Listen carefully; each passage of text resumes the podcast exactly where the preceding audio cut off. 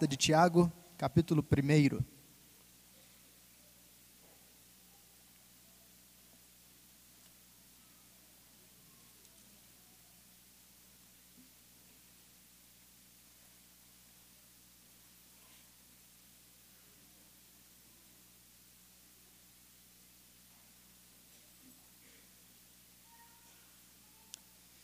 Tiago, capítulo 1, nós leremos versículo 19 até o versículo 27, até o fim do capítulo.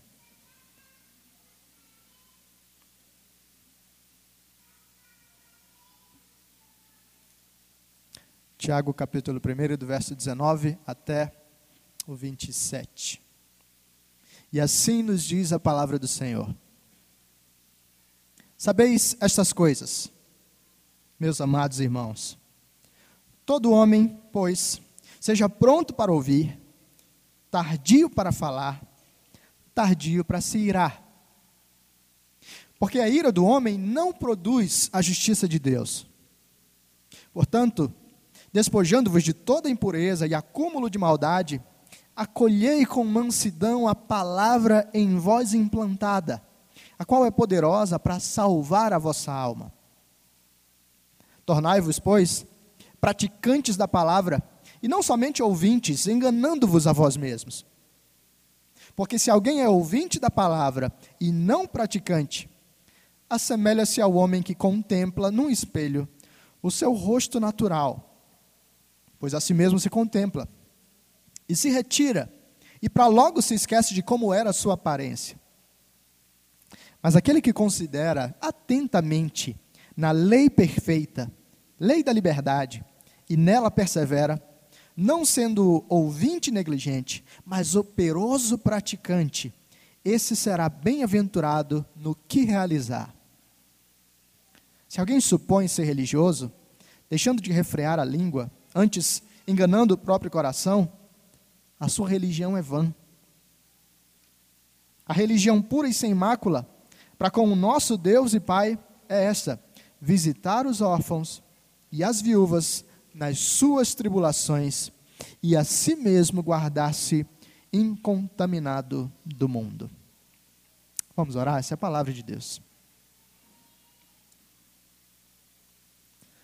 Ó Pai, com a tua palavra aberta diante de nós, suplicamos a graça de ouvirmos a tua voz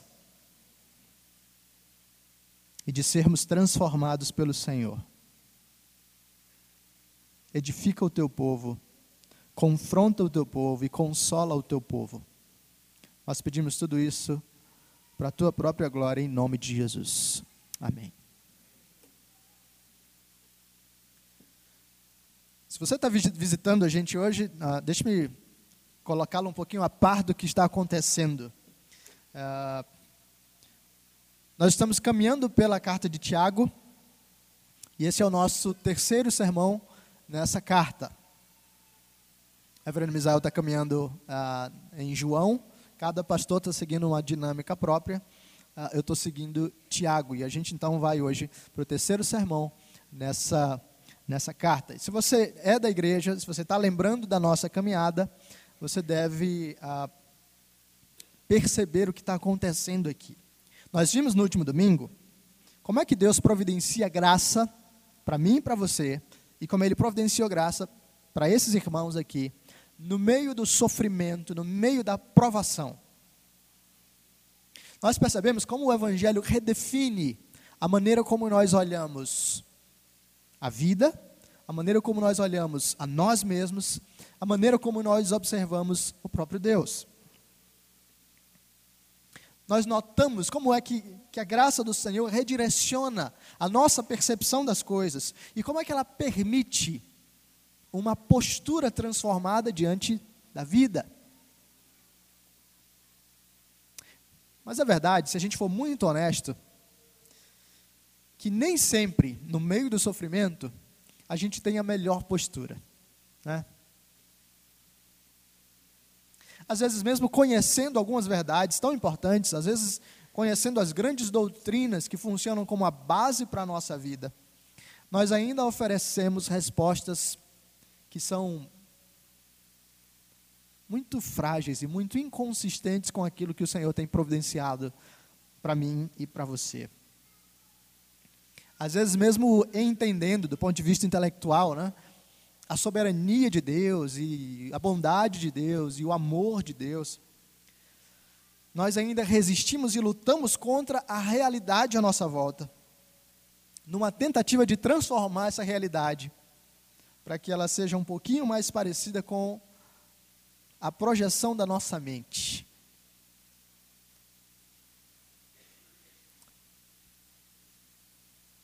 Se você for muito honesto, você vai conseguir pensar pelo menos um exemplo ou dois exemplos de situações nas quais você, mesmo tendo bom conhecimento da Escritura, acabou respondendo aos conflitos de maneiras muito vergonhosas, muito ruins. Nós precisamos conhecer a graça que Deus providencia para o sofrimento. Mas nós precisamos também identificar as maneiras como respondemos e como podemos responder à palavra de Deus no meio da dor. E é sobre isso que Tiago fala nesse trecho que nós lemos hoje. Respostas à palavra de Deus no meio do sofrimento. Lembra, Tiago está escrevendo para uma igreja, para irmãos que estavam vivendo na dispersão eram forasteiros, irmãos que haviam fugido da sua terra, muito provavelmente por causa da perseguição religiosa. Eram irmãos, então, que corriam risco, riscos contínuos, com relação à sua própria vida. Mas não só isso, Tiago, ao longo da sua carta, fala não só da perseguição e da opressão que alguns desses cristãos ah, sofriam, mas fala também da dificuldade, da provação que vem por meio da doença. Lá no capítulo 5 ele vai falar ah, sobre isso. Ele fala então sobre provas de várias, ah, de várias maneiras, de vários tipos que acabam envolvendo a igreja, que envolviam esses irmãos e que envolvem a minha e a sua vida. Desafios de perseguição, talvez estavam entre o aspecto mais entre os aspectos mais centrais e definidores dos riscos que aquela igreja experimentava. Mas agora, Tiago oferece para aqueles irmãos a perspectiva adequada de como a graça direciona. E dando um passo além, Tiago quer ajudar esses irmãos a se apropriar dessa percepção da graça e oferecer respostas melhores para quando as lutas aparecerem. Oferecerem respostas verdadeiramente consistentes com o evangelho que eles professam crer. Lembre-se, esse é o grande foco de Tiago. O evangelho na prática. O evangelho traduzido em ações concretas que de fato manifestam aquilo que nós cremos, que de fato anunciam que as nossas confissões, que as nossas palavras não são vazias de significado, mas são realmente reais, verdadeiras para nós. Assim como as pessoas à nossa volta estão cansadas de discursos vazios, Deus também não deseja que eu e você tenhamos uma espécie de discurso de fé vazio. Um discurso que anuncia Deus é bom e cuida de tudo, ou Deus é soberano, mas que na prática não consegue responder ao Senhor vivenciando essas verdades. Tiago quer ajudar esses irmãos a crescer nisso. E ele quer ajudar a mim e a você também nessa direção. Tiago nos apresentará então três respostas que são dadas à palavra de Deus no meio dos conflitos. Respostas que caracterizam como eu e você nos comportamos na maioria das vezes. O exercício, então, enquanto nós ouvimos e meditamos na palavra do Senhor, é que nós deixemos a própria palavra de Deus sondar o nosso coração. Deixemos a palavra do Senhor revelar quem nós somos, ou quem nós temos sido. Enquanto nós meditamos agora sobre esse texto, coloque a sua própria vida diante do espelho da palavra e deixe que o próprio Espírito Santo revele a você onde é que você está nessa caminhada aqui. Escute esse sermão com, oração, com, com a oração que diz: Senhor, fala comigo. Mostra para mim quem eu tenho sido, quem eu sou em Cristo e como eu devo ser. Essas três respostas que Tiago apresenta aqui, uh, elas estão organizadas, eu vou trazer para vocês de maneira separada, né? Resposta 1, resposta 12, resposta 3.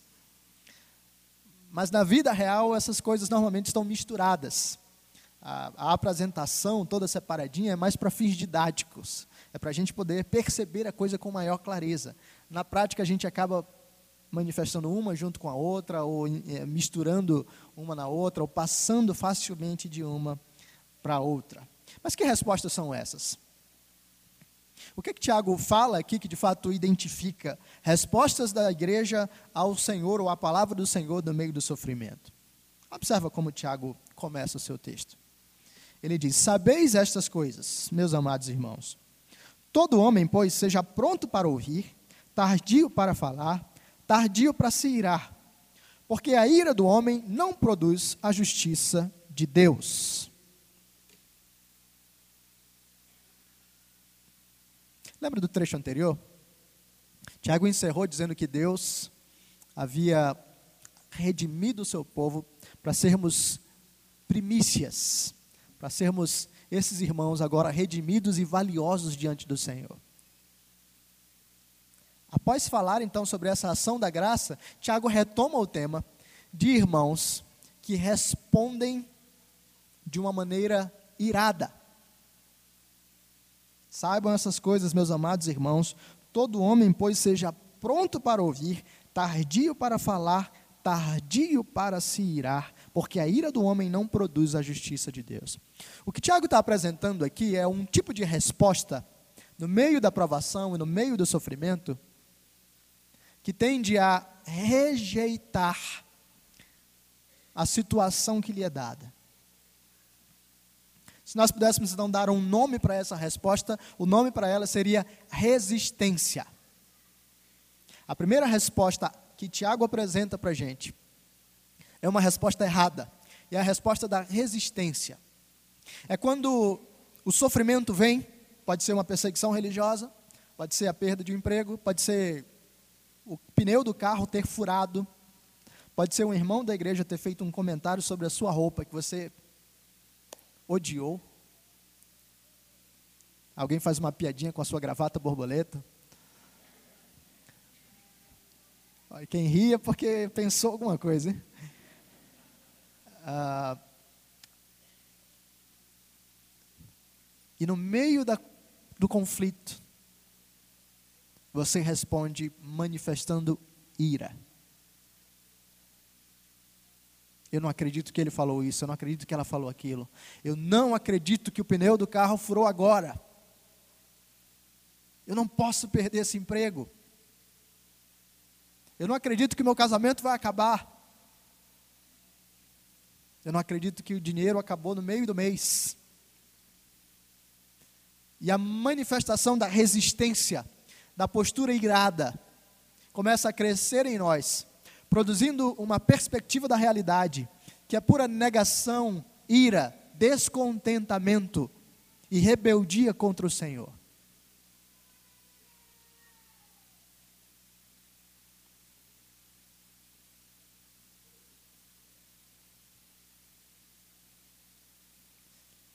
Pior do que isso.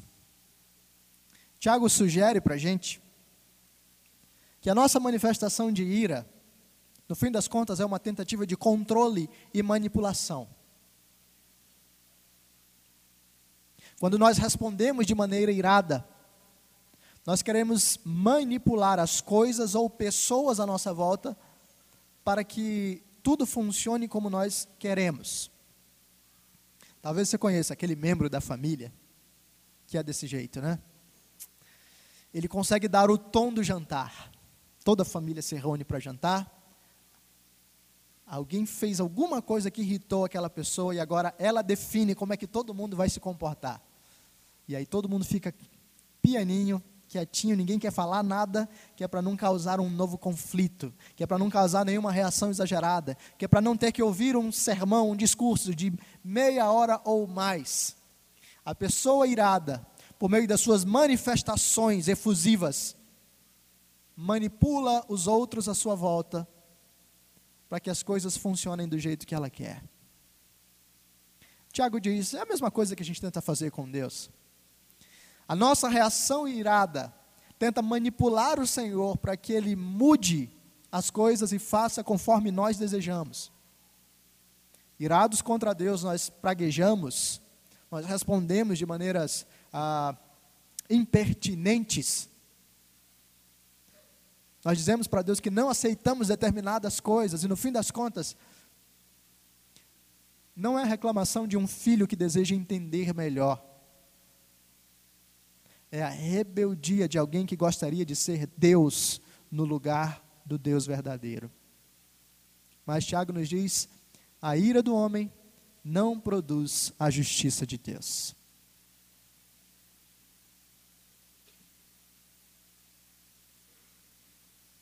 Certa vez eu conversei com um casal, experimentou uma luta muito grande. Envolvia adultério e, enfim.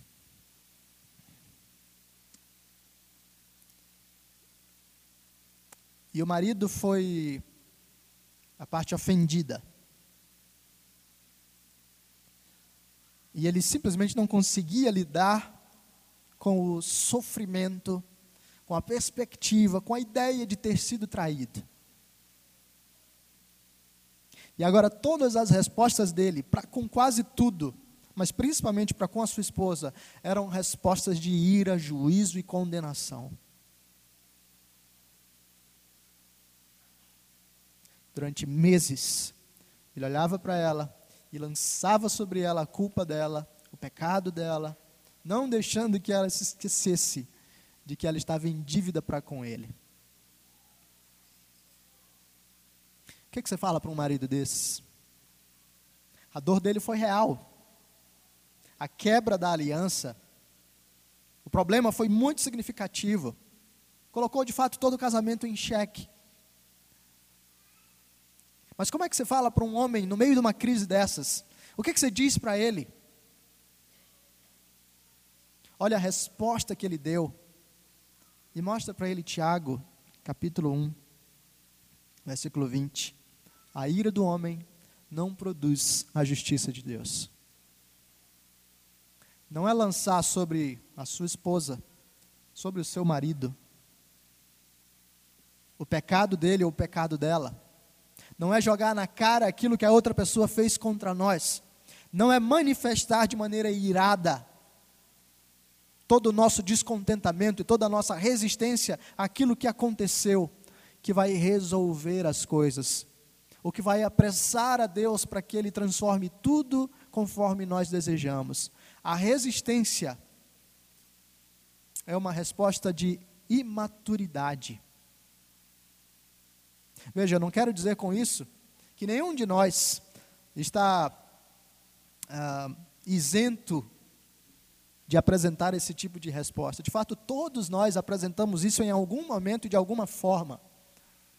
Mas nós precisamos reconhecer muito honestamente: essa é uma resposta imatura. Lutar contra Deus, esbravejar contra o Senhor, tentando manipular a Deus, a palavra nos diz a ira do homem não produz a justiça do Senhor. Qual a luta que você tem passado e como é que você tem respondido? Talvez no espelho da palavra você já comece a enxergar o seu próprio rosto dizendo: Você tem sido essa pessoa irada. E essa pessoa que está respondendo à palavra do Senhor no meio da tribulação com resistência.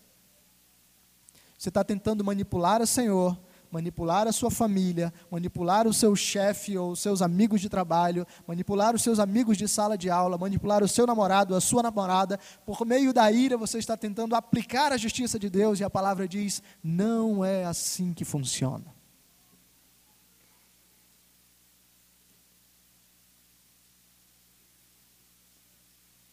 Deus tem algo melhor para a gente. Tiago apresenta então uma segunda resposta.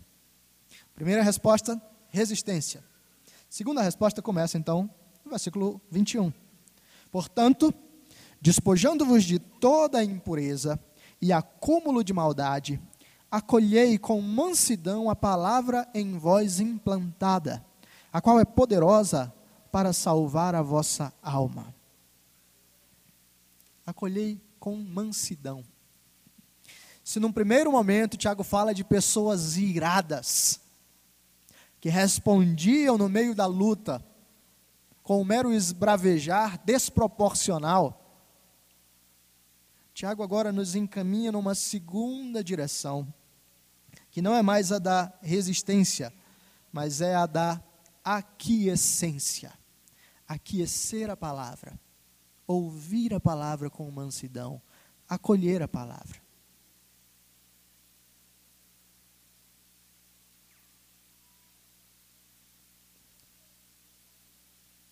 As posturas são opostas. Agora nós temos alguma abertura para pausar o coração e ouvir o que nos é dito. Imagine que você chega em casa, cansado do trabalho, e a sua esposa ou seu marido diz: Olha, Infelizmente, eu estava andando e esbarrei e quebrei aquela coisa que você mais valoriza. Talvez para o homem seja a TV na quarta-feira à noite, no dia do futebol. Para a mulher, talvez seja aquele estojo de maquiagem, daquela maquiagem mais cara que alguém trouxe lá de Paris quando viajou alguma vez, e, enfim. E você só escuta a primeira frase quebrei isso. E agora você esbraveja, responde com toda a sua ira. Eu não acredito que aconteceu isso. Você é uma pessoa muito irresponsável, desatenta. Toda vez acontece desse jeito. Não é possível, não aceito, não dá, e tal, tal, e tal, e tal. Essa é a primeira postura, essa é da resistência. Mas Tiago nos convida a uma segunda postura, que é uma postura mansa, na qual você é tardio para se irar então você continua ouvindo. Às vezes até você faz perguntas. Puxa, mas como é que foi isso? O que, que aconteceu? Não quer dizer que você ficou feliz com o que aconteceu. Ninguém fica feliz com essas coisas. Sua namorada quebrou seu PlayStation 4.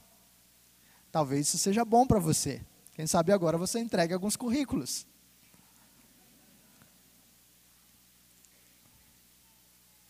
Mas agora você para para ouvir.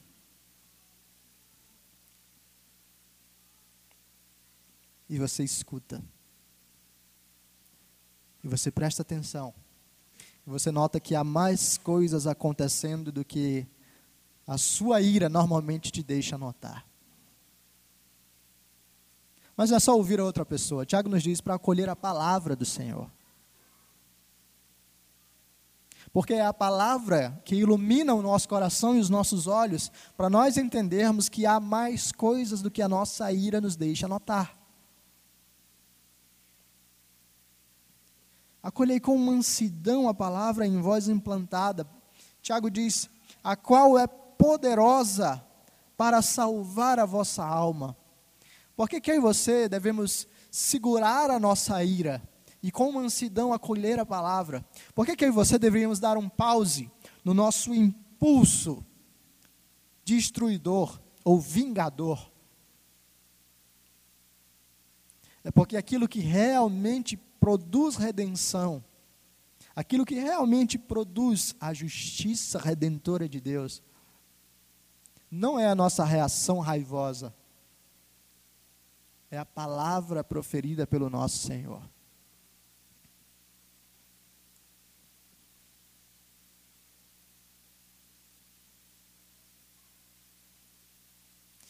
Por um lado, isso é muito difícil, porque quebra a nossa ilusão de controle, né? Imagine um homem no trânsito.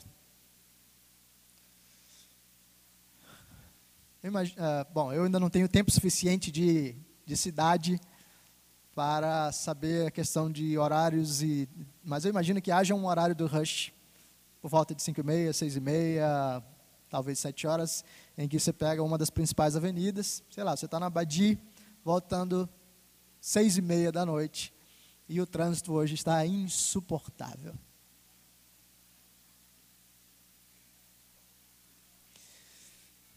Você começa a olhar um homem do carro do lado. Esse homem está apressado. Ele planejou a noite toda dele para ser a noite do descanso. E alguma coisa se meteu no caminho.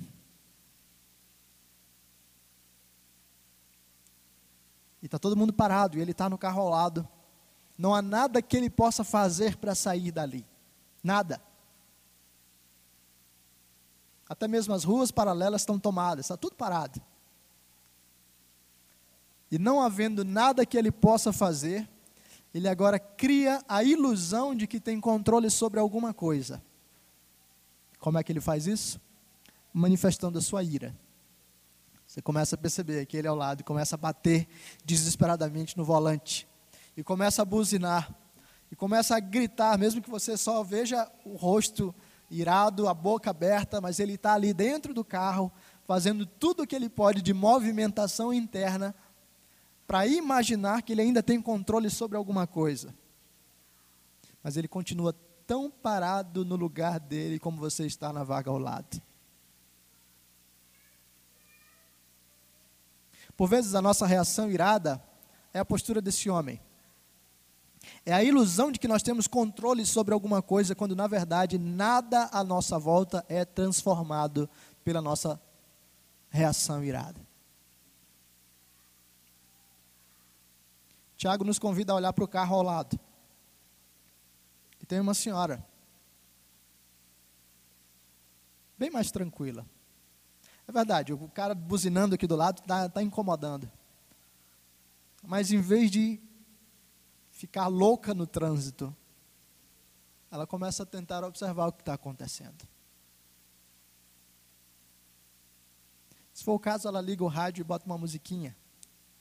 Ou como toda mulher, ela pega a caixinha de maquiagem dentro da bolsa, baixa o vidro do espelho e começa a se maquiar ali no trânsito.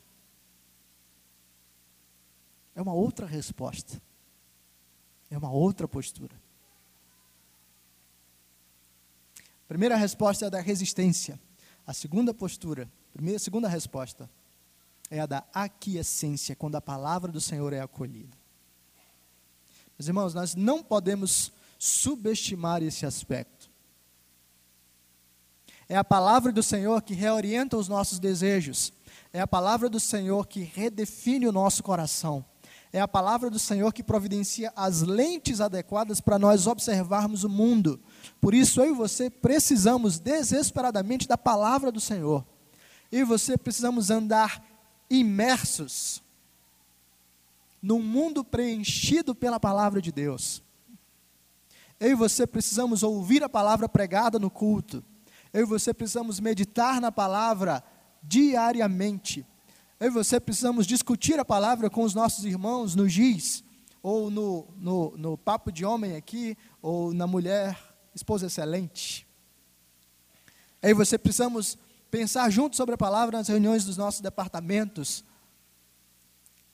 Nós precisamos cantar músicas que transbordem a palavra e nós precisamos ouvir no nosso carro sermões, podcasts ou outras coisas que nos ajudem a ter a palavra verdadeiramente habitando no nosso coração. Porque é a palavra do Senhor que é poderosa para salvar a nossa alma. É a palavra do Senhor que se apresenta como um fundamento adequado para nós respondermos quando as tribulações e lutas vierem a nós.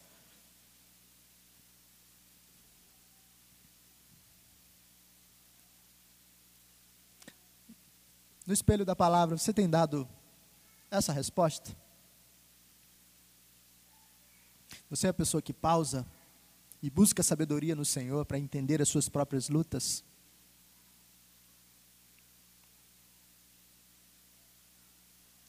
Há uma terceira resposta. Porque essa segunda, embora seja boa, ainda traz alguns riscos. É possível que alguns de nós entra em uma espécie de auto-engano, achando que o simples fato de conhecer determinados versículos é suficiente para tudo que nós fazemos. E assim o ciclo do auto-engano toma proporções ainda maiores. Nós achamos que pelo fato de termos determinada informação na nossa mente, nós automaticamente estamos aprovados em todas as situações da vida. E nós não começamos a perceber o descompasso que existe entre a nossa informação intelectual e a nossa resposta prática do dia a dia. Bom, pegue um exemplo da nossa época. A nossa era é chamada de a era da informação. A informação hoje está disponível como nunca. 50 anos atrás, se você ficasse doente, começassem a surgir algumas pintinhas na sua pele, você teria que ir ao médico. Talvez, se você tivesse algum médico na família, você conseguiria na biblioteca dele achar algum livro que ajudasse você a identificar alguma coisa da sua doença. Hoje em dia, você deu um espirro, abre o Google lá e vê o que, que tem, né? E o pior é que tudo vai terminar em câncer.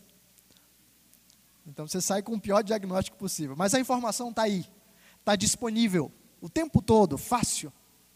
Os nossos jovens e adolescentes hoje têm mais informação do que os seus avós.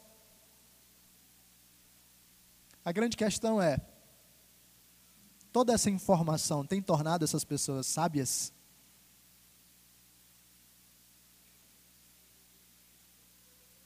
Tiago nos, nos apresenta um ponto semelhante. Não basta simplesmente acolher a palavra ou conhecer a palavra, se isso não for traduzido em algo mais na nossa caminhada. Então ele segue no versículo 22 dizendo: Tornai-vos, pois, praticantes da palavra e não somente ouvintes, enganando-vos a vós mesmos. Lembra lá do auto-engano? Porque se alguém é ouvinte da palavra e não praticante, assemelha-se ao homem que contempla num espelho o seu rosto natural, pois a si mesmo se contempla e se retira, e para logo se esquece de como era a sua aparência. Mas aquele que considera atentamente na lei perfeita, lei da liberdade, e nela persevera, não sendo ouvinte negligente, mas operoso praticante, esse será bem-aventurado no que realizar. A primeira resposta é a resposta da resistência. A segunda resposta é a da aquiescência. E a terceira resposta é a da obediência. É isso que Deus requer de mim e de você. E aqui de novo, Tiago, lembra do, do, do nosso último sermão? Tiago pega um exemplo da vida comum e diz: Olha, a natureza e como ela revela verdades importantes de Deus. Ele fala do espelho. Imagine um espelho de água. Ele diz: imagine que alguém foi lá e se viu num espelho d'água e disse: puxa, que legal. Estou arrumado, estou bonito. Mas logo a pessoa sai do espelho d'água e aí tão logo tenha saído, ela diz: Puxa, mas espera aí, como é que eu estou? Como é que eu estou mesmo? E, e, a ideia que Tiago está dizendo é: é inútil alguém se olhar no espelho e sair e logo esquecer da sua aparência. Não serviu para nada. Imagine você, querida irmã, já que a gente está falando de maquiagem a noite toda, né? Você vai lá para frente do espelho e começa a se maquiar e faz aquela maquiagem, né? exuberante. Eu ia usar a palavra bafo, mas os homens não iam entender nada, né? Então, ah, exuberante. Mas de repente você sai dali, sai do espelho, e uma pulga atrás da sua orelha começa a aparecer, dizendo: Mas como é que está a minha sobrancelha mesmo? E você sabe que você não vai conseguir sossegar até você checar a sua sobrancelha.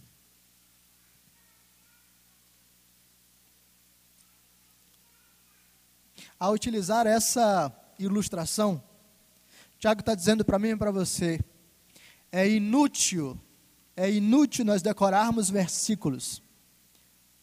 É inútil nós recitarmos de cabeça João 3,16 ou Salmo 23, versículo 1 É inútil nós afirmarmos que conhecemos ou que lemos a palavra de Deus, se a palavra de Deus não for obedecida por nós. É auto-engano considerar-se alguém aprovado por Deus na base de determinados ah, versículos ou informações adquiridas.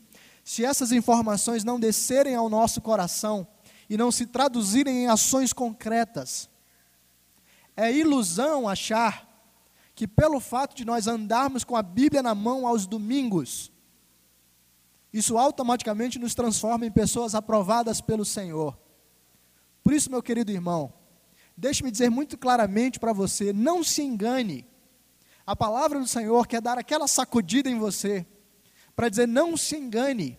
Não basta apenas ter informação. Não basta você ter nascido na igreja, ou você ser filho de diácono ou de presbítero, ou filho de pastor. não é suficiente. A palavra do Senhor diz para mim e para você que é preciso mais do que apenas leitura, mais do que apenas decorar, mais do que apenas reproduzir o vocabulário reformado ou vocabulário evangélico com o qual nós estamos acostumados. É preciso obedecer ao Senhor e praticar a palavra do Senhor. Senão tudo o que eu e você estamos fazendo é perder tempo.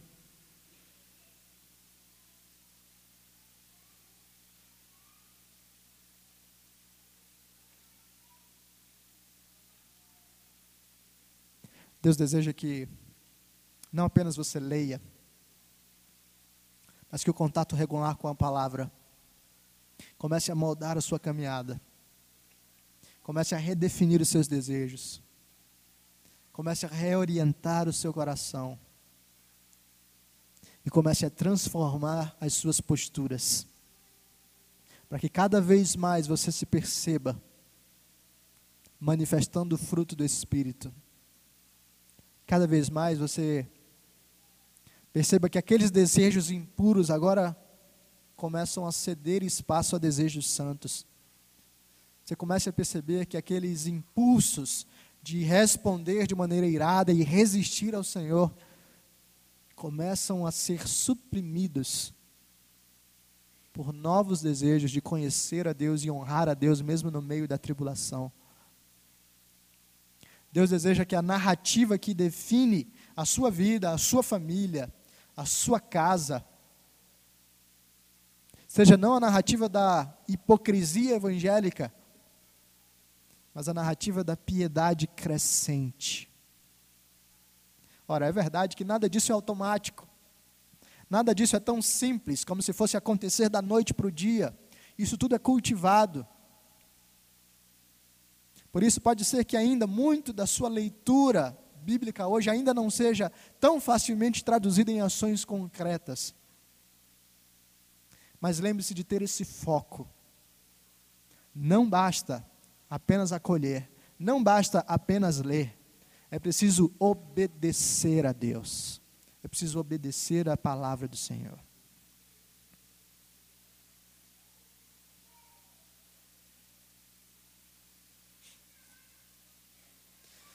E talvez para alguns de nós aqui essa palavra seja um tanto difícil, né? Mas, puxa, obedecer, né? Esse negócio de, de palavras, isso tudo parece muito pesado.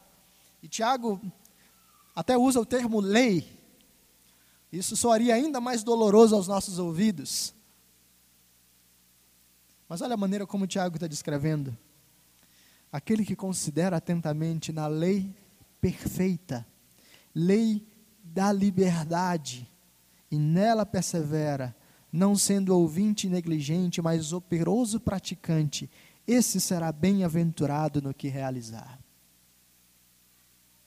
A lei que eu e você devemos obedecer não é um simples peso lançado sobre os nossos ombros. Não é a obra de um Deus malvado, tirano e, e sarcástico, que deseja simplesmente despejar sobre nós a sua fúria e se alegrar com o nosso sofrimento. Não é nada disso.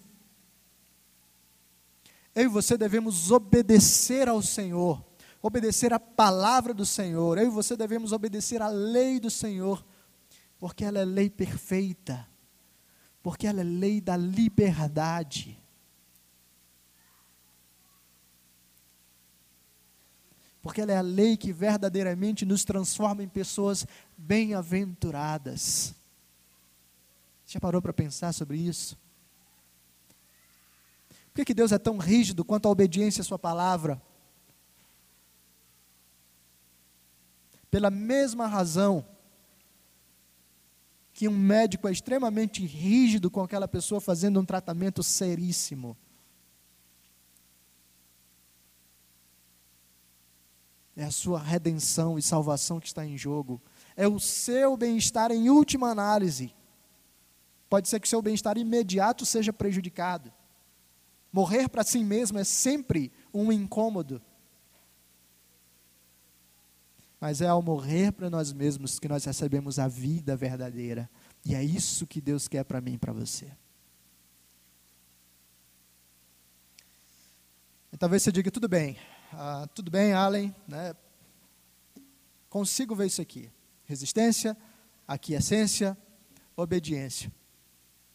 Mas até onde eu consigo enxergar, está tudo bem comigo. E eu respondo: Ah, é? Que bom, porque comigo não está. Todos nós vamos encontrar os momentos de luta e vamos encontrar as áreas da nossa vida nas quais nós temos maiores dificuldades. Tiago, então, vai providenciar três áreas para que aquela igreja perceba o seu próprio coração e a sua própria prática, segundo o Evangelho do Senhor. Versículo 26.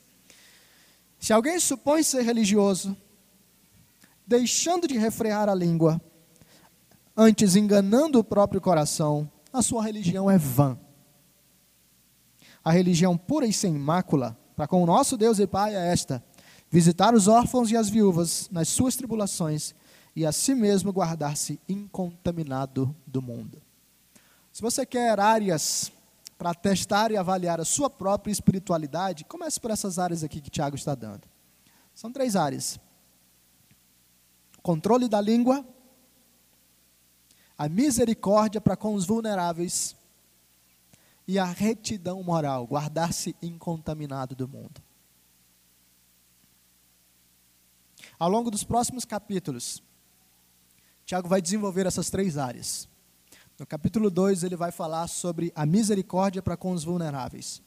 No capítulo 3, ele vai falar sobre guardar a língua. E no capítulo 4, ele vai falar sobre guardar-se incontaminado do mundo. Nós vamos, então, nos, nas próximas semanas, nas próximas vezes, perceber esses testes de espiritualidade de maneira muito prática. Mas desde já, perceba como o Tiago está encerrando essa sessão. Ele está dizendo: se alguém supõe ser religioso, deixando de fazer essas coisas, a sua religião é vã. E com isso, então, Tiago está encerrando o seu ponto, dizendo o seguinte: se você se diz cristão, se você diz que crê no Evangelho, mas toda a sua resposta para Deus é resistência, comece a reconsiderar as suas posturas e as suas práticas. Se você afirma crer no Senhor e na Sua palavra, se você lê a Bíblia, se você conhece a Bíblia, mas você não pratica a palavra do Senhor, se há em você mera aquiescência, sem a prática da verdade, reconsidere as suas posturas. E caminhemos juntos para a terceira resposta. Caminhemos juntos para a obediência. Aquele que é tardio para se irar, aquele que acolhe a palavra com mansidão e aquele que pratica a palavra. Se você já crê no Senhor Jesus, tenha certeza de que existe graça para o sofrimento, graça para você no meio do sofrimento. Tenha certeza de que Deus caminha com você no meio da luta. E tenha certeza de que Deus capacita você para responder com obediência no meio das provações. Confie nessa graça. Agarre-se na obra completa do Senhor Jesus. E assim você será capacitado pelo Senhor a obedecer, mesmo no meio da provação. Quem imaginaria que um homem como Abraão, que mentiu tantas vezes para proteger a sua própria vida, teria coragem de levar e entregar o próprio filho para Deus? O Senhor o capacitou. Deus faz isso conosco hoje também. Se você ainda não é cristão, ou se talvez até hoje você estava iludido, achando que era cristão, mas no fim das contas você nunca respondeu de acordo com a palavra do Senhor. O convite do Senhor para você é arrependa-se dos seus pecados e creia no Evangelho.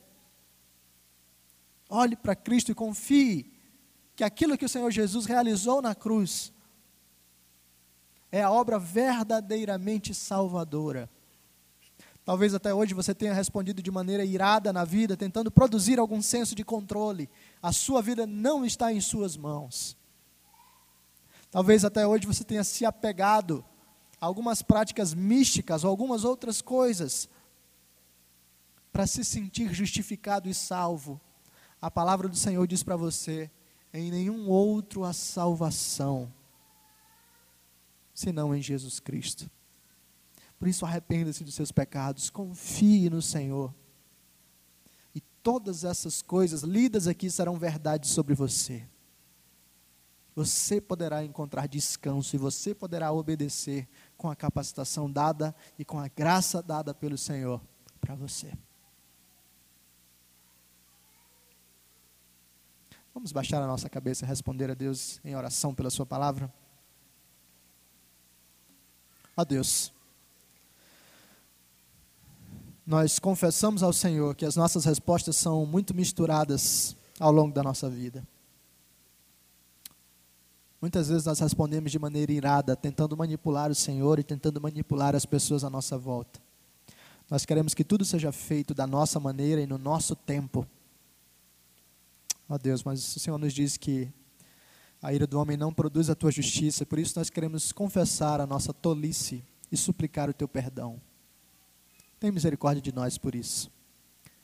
Nós queremos pedir o teu perdão também pelas vezes em que ouvimos a tua palavra, até acolhemos a tua palavra, mas não a praticamos. Perdoa-nos pelo auto-engano, por acharmos que estava tudo bem, quando na verdade nós estávamos fugindo do Senhor. Ajuda-nos, ó Deus, pela tua graça, a obedecermos a tua voz a reconhecermos, ó Deus, o teu comando e a percebermos que existe vida abundante naquilo que o Senhor fala para nós. Ajuda-nos a entender que a tua lei, a lei da perfeita liberdade, é lei que providencia vida e graça para nós. E ajuda-nos então a ter deleite, prazer verdadeiro nos teus testemunhos, para que eles definam a maneira como nós vivemos. Faz tudo isso para que nós cresçamos, a Deus, na religião verdadeira, numa religião consistente, de quem professa, mas pratica. Tudo isso para a tua própria glória pedimos, em nome de Jesus. Amém.